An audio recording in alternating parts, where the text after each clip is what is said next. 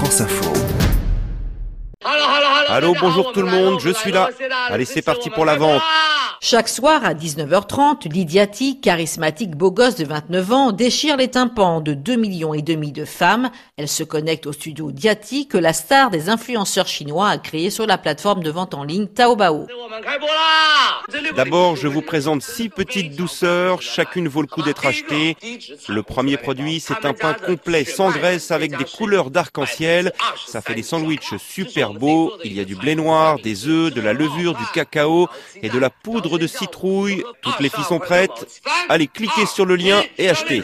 Lydiati est connu en Chine comme le roi du rouge à lèvres. Il a écoulé en 5 minutes 15 000 tubes de rouge à lèvres auprès de ses clientes qui ont entre 20 et 30 ans. Mais depuis un an, son credo, c'est le Made in China.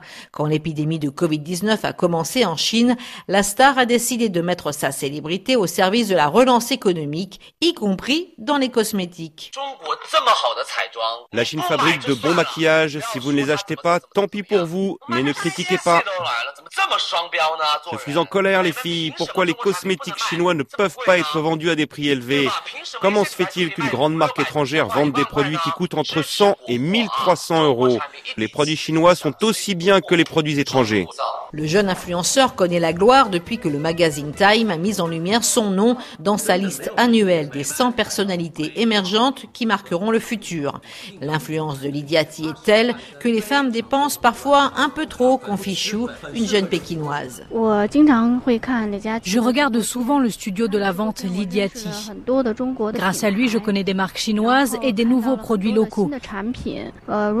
Quand je vois des produits pas chers, je suis excitée et je les achète. Mais mon mari n'est pas content, il a peur que je dépense trop d'argent.